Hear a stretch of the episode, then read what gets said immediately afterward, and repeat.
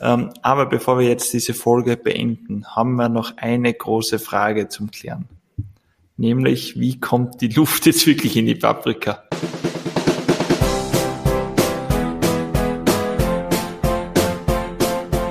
Willkommen bei dem Podcast, der genauso viele Fragen stellt, wie er auch beantwortet. Dein Podcast für Marketing und Kommunikation. Willkommen bei Wie kommt die Luft in die Paprika? Mit deinen beiden Experten Gregor und Paul.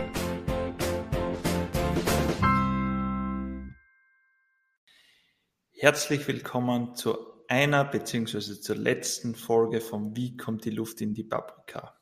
Ja, ihr habt richtig gehört, es ist die letzte Folge von Wie kommt die Luft in die Paprika. Aber bevor wir jetzt in die Folge starten, möchte ich noch meinen Gegenüber begrüßen, der noch immer in Wien sitzt. Hallo Paul.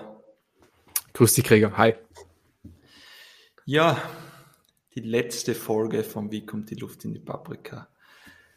Vor gut einem Dreivierteljahr, glaube ich, haben wir angefangen mit der ersten Folge mit Wie komme ich an meinen ersten Kunden kann mich noch gut erinnern, wie lange es gedauert hat, diese Folge aufzunehmen. Ich glaube, Paul, da kannst du einiges dazu sagen. Ja, ich kann mich noch gut erinnern. Das war ja eher so eine Nacht- und Nebelaktion, dass man gesagt haben, so, hey, wollen wir einen Podcast machen? Ja, das passt schon mal einen Podcast. Keine Ahnung gehabt, äh, wie das wirklich funktioniert. Und dann haben wir uns hier in so einem kleinen Kämmerchen ein kleines Studio aufgebaut im Nachhinein gar nicht so sinnvoll, weil äh, es war eher unser Umgang mit der Tontechnik, der uns Probleme gemacht hat, als äh, der Raum selbst. Ja, und dann haben wir noch, wie, wie lange haben wir für unsere erste Folge gebraucht, Gregor? Ich glaube eineinhalb Stunden. Und wir haben es ja nicht einmal, die, die, die erste Folge haben wir ja nicht einmal verwendet, sondern wir haben die nochmal aufgenommen. Also wahrscheinlich drei bis vier Stunden Arbeit für zwei Folgen. Wie kommt die Luft in die Paprika? an alle, die jetzt den Podcast aufnehmen wollen, macht euch keine Sorgen, wenn die ersten Folgen nicht sofort funktionieren oder ihr die nochmal aufnehmt. Mit der Zeit wird man echt besser. Also wenn ich jetzt vergleiche, wie wir jetzt aufnehmen und wie wir früher aufgenommen haben, das ist 1000 zu 1. Also ich habe plötzlich gelernt, frei zu sprechen und nicht mehr alles runter zum Lesen. Äh, da hat sich echt einiges weiterentwickelt. Also ja, da muss ich wirklich sagen, es ist ein Prozess, der unglaublich gut zu beobachten geht und deswegen auch sehr, sehr motiviert. Also bei anderen zu sehen, als bei sich selbst zu sehen, einfach was sich tut und wie man eben von einzelnen geskripteten Folgen dann übergeht zu suchen, wenn es ein Überthema, bis halt dann man zu Interviews kommt oder dann halt zu ersten Talk-Podcast-Folgen, wo man halt nicht mehr ein Thema geskriptet redet oder nicht ein Vorgehensthema redet, sondern einfach sich nur über Thema holt und dann einfach in die Folge reinsprechen kann, weil eben bei beiden das freie Sprechen schon funktioniert. Also das war wirklich ein mhm. geiler Prozess. Was war so dein Highlight vom Podcast? Tatsächlich dann, wo wir angefangen haben, die Interviews zu machen und die QA-Folge hat mir richtig, richtig gut gefallen. Also da muss ich mich anschließen. Also die Interviews waren richtig cool, richtig coole Leute. Hat auch mir selbst viel neue Infos beschert oder gebracht. Äh, also wenn, wenn unsere Zuhörer und Zuhörerinnen auch einen Podcast machen, kann ich nur empfehlen, lädt auch Gäste ein. Das erweitert euren Horizont, es macht euren Podcast spannender, also hat nur Vorteile. Jetzt aber mal genug von der Vergangenheit. Es hat ja es ist ja nicht grundlos, dass wir jetzt den äh, Wie kommt die Luft in die Paprika Podcast sozusagen abdrehen. Und es ist ja auch bei weitem nicht das Ende dieser Podcast-Karrieren, die da gestartet haben und dieser, dieses Podcast-Duos, was wir da gebildet haben, sondern es geht ja für uns in eine neue Richtung. Und da, äh, Gregor, hast du auch schon, haben wir geredet, so dein Wunsch, wohin soll es denn nun gehen mit unserem Podcast? Genau, das Ende von Wie kommt die Luft in die Paprika ist der Anfang eines neuen Podcasts. Wir haben zwar noch immer keinen Namen, aber den werden wir schon finden. Aber wieso hören wir überhaupt auf mit dem Podcast? Es ist so, Paul und ich haben uns in der letzten Zeit extrem weiterentwickelt, genauso wie unsere Unternehmen. Wir haben uns mehr positioniert, wir haben uns mehr spezialisiert und haben auch gemerkt, wir haben eigentlich andere Kunden vom Level her, als wir mit diesem Podcast ansprechen. der Podcast Wie kommt die Luft in die Paprika ist, richtet sich ja im ersten Schritt an, an Leute, die sich selbstständig machen wollen oder erst gerade am Anfang sind. Das haben wir auch mit dem Podcast, glaube ich, ganz gut erreicht im Bereich Marketing. Aber so viel mehr gibt es am Anfang nicht für Selbstständige die, oder für Leute, die sich gerade selbstständig machen wollen. Und unsere Expertise hat sich mehr verschoben Richtung Unternehmer, Selbstständige, die schon ein gewisses Level erreicht haben. Und diesen Menschen wollen wir auch mit unserem Wissen unterstützen und den nächsten Podcast darauf auf, auslegen. Ja, also glaube ich ganz, ganz gut zusammengefasst. Es geht vor allem darum, dass wenn man sich selbstständig macht und all jene Zuhörerinnen und Zuhörer, die ihr vielleicht sich parallel dazu selbstständig gemacht haben oder gerade in diesem Prozess sind oder aber auch vielleicht diesen Schritt jetzt dann wagen, werden feststellen, dass der Anfang immer ungefähr gleich ist. Das heißt, diese, diese ersten zwei, drei Schritte hin zur Selbstständigkeit sind recht gleich. Nur sobald man einmal seine ersten Kunden gefunden hat, wird das so ein flexibles Konstrukt, was sich dann teilweise, wenn man nicht unbedingt ein Produkt verkauft, also vor allem bei Dienstleistungssektor, was sich dann teilweise innerhalb von drei, vier Wochen noch einmal ganz, ganz verschieben kann, weil die Dienstleistung gleich ist, aber sich die Zielgruppe plötzlich komplett ändert, dass dieser Schritt nach der Selbstständigkeit, das ist erst einmal ein großes Chaos und wenn man dann rauskommt, das ist so der nächste Schritt, wo man eigentlich wieder groß äh, Tipps und Tricks im Allgemeinen anbieten kann, weil alles, was zwischen diesem ersten Schritt in die Selbstständigkeit und dem, hey, ich habe jetzt ein gesetteltes Unternehmen, es funktioniert bei mir recht gleichmäßig, recht planbar, wenn man da ist, ab da kann man auch wieder Tipps geben. Und da eben wird sich auch dieser, dieser nächste Podcast anziehen. Also genau in diesen nächsten Schritt, der dann kommt, nach eben selbstständig gemacht und habe diese Selbstfindungsphase während meines Business überwunden. Und weil dieser Podcast, also der Podcast Wie kommt die Luft in die Paprika für Selbstständige ausgerichtet ist, beziehungsweise für Leute, die gerade am Anfang stehen, möchte man vielleicht noch ein paar Tipps mit euch auf den Weg geben. Äh, Paul und ich haben das ja alle schon hinter uns und mein größter Tipp, was wir gerade vorher diskutiert haben, ist, worauf man sich am Anfang fokussieren sollte. Fokussiert euch nicht auf irgendein blödes Logo oder auf eine Website, das braucht ihr am Anfang nicht. Konzentriert euch auf den Verkauf eurer Dienstleistung, eures Produkts. So sollt ihr starten. Wenn ihr werdet am Anfang kein perfektes Logo finden. Ihr werdet keine perfekte Website haben. Lasst das alles mal weg. Schaut, dass ihr Kunden gewinnt, dass ihr Testimonials gewinnt. So könnt ihr am schnellsten selbstständig werden. Wir haben das bei sehr vielen unserer Kunden, gerade dieses, diesen Prozess, auch bei jungen Kunden, die halt sagen, ja, ähm, Logo haben wir schon und äh, jetzt die, die Website muss halt rigoros gestaltet sein und das muss alles perfekt zusammenpassen. Und die vergleichen oftmals auch als junges Unternehmen es ist uns allen bewusst, das Logo ist halt die Identifikation. Das ist so der eigene Name, das eigene Branding. Aber das ist ein bisschen wie beim ersten Auto, sage ich dann gern. Und die wenigsten, außer vielleicht man wächst in der Großstadt auf, die wenigsten kaufen sich als erstes Auto einen Sportwagen. Denn das wäre ein Coca-Cola-Logo, das wäre ein Ikea-Logo. Das sind die Sportwagen unter den, den Brandings.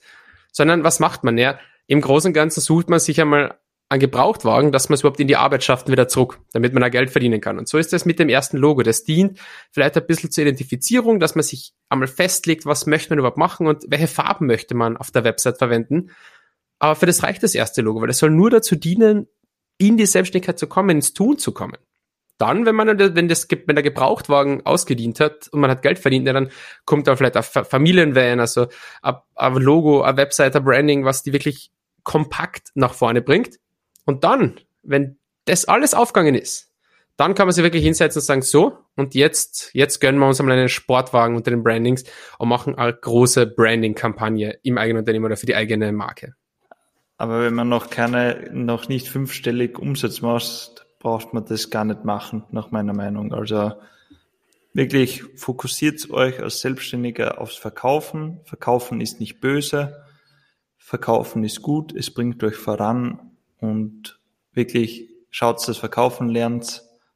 So wird sie am schnellsten erfolgreich. Ein Punkt, der mir einfach in den letzten Monaten unglaublich oft wieder aufgefallen ist, ist das Thema Prozesse im Selbstständigmachen. Was meine ich damit?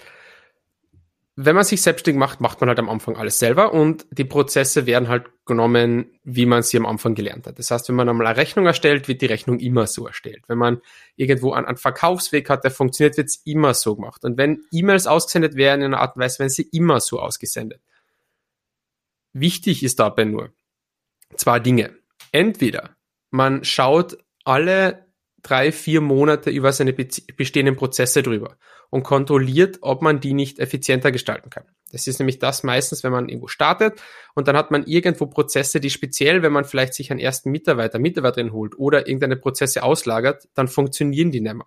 Weil die, man selbst weiß, wo liegen die Daten, die, die, der Selbstständige, Selbstständige selbst weiß, wo muss sie was nachschauen, wo muss sie was hochladen, reinposten, wie auch immer. Aber externe Person weiß das nicht.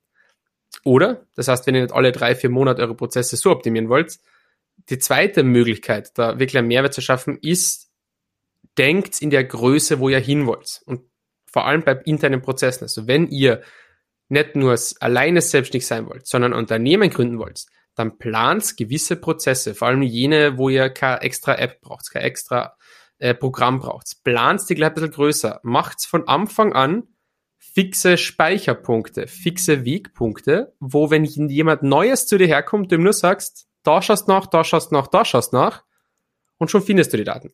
So, sorry fürs Reingrätschen, aber da habe ich letztens äh, von einem Unternehmer einen cool, coolen, coolen Input bekommen. Man soll einfach in Abteilungen denken, auch wenn man noch keine Abteilungen hat, so das Unternehmen denken, dass es einzelne Abteilungen hat. Du hast die Marketingabteilung, du hast die Buchhaltung. Wenn du so denkst, also so Art Fake it until you make it, äh, arbeitet man ganz anders und man bereitet sich schon auf den nächsten Step vor. Also wo ich das nicht, nicht oft genug betonen kann, ist, wie ich einfach merke, wenn man, wenn man auf fremde Webseiten kommt. Wenn man eine neue Website kriegt von einer neuen Kundin, einem neuen Kunden und äh, man schaut sich auf der Website um, das ist ein bisschen, wenn man in ein fremdes Wohnzimmer geht, weil äh, man weiß, es ist ein Wohnzimmer, aber es ist halt doch nicht das eigene Wohnzimmer. Und vor allem, wenn ich sehe, wie dann Website gebaut werden, andere Systeme, und die merkt, da ist kein großer Prozess dahinter, sondern es ist einfach halt das Plugin runtergeladen, was man gebraucht hat, äh, die, die Sachen hochladen, die man gerade gebraucht hat und, und, und und das ist immer so erhalten worden und die Prozesse auf der Website funktionieren immer so wie am Tag eins, nur dass Tag eins vor vier, fünf Jahren gelegen ist und Prozesse von damals heute halt überhaupt nicht mehr relevant sind.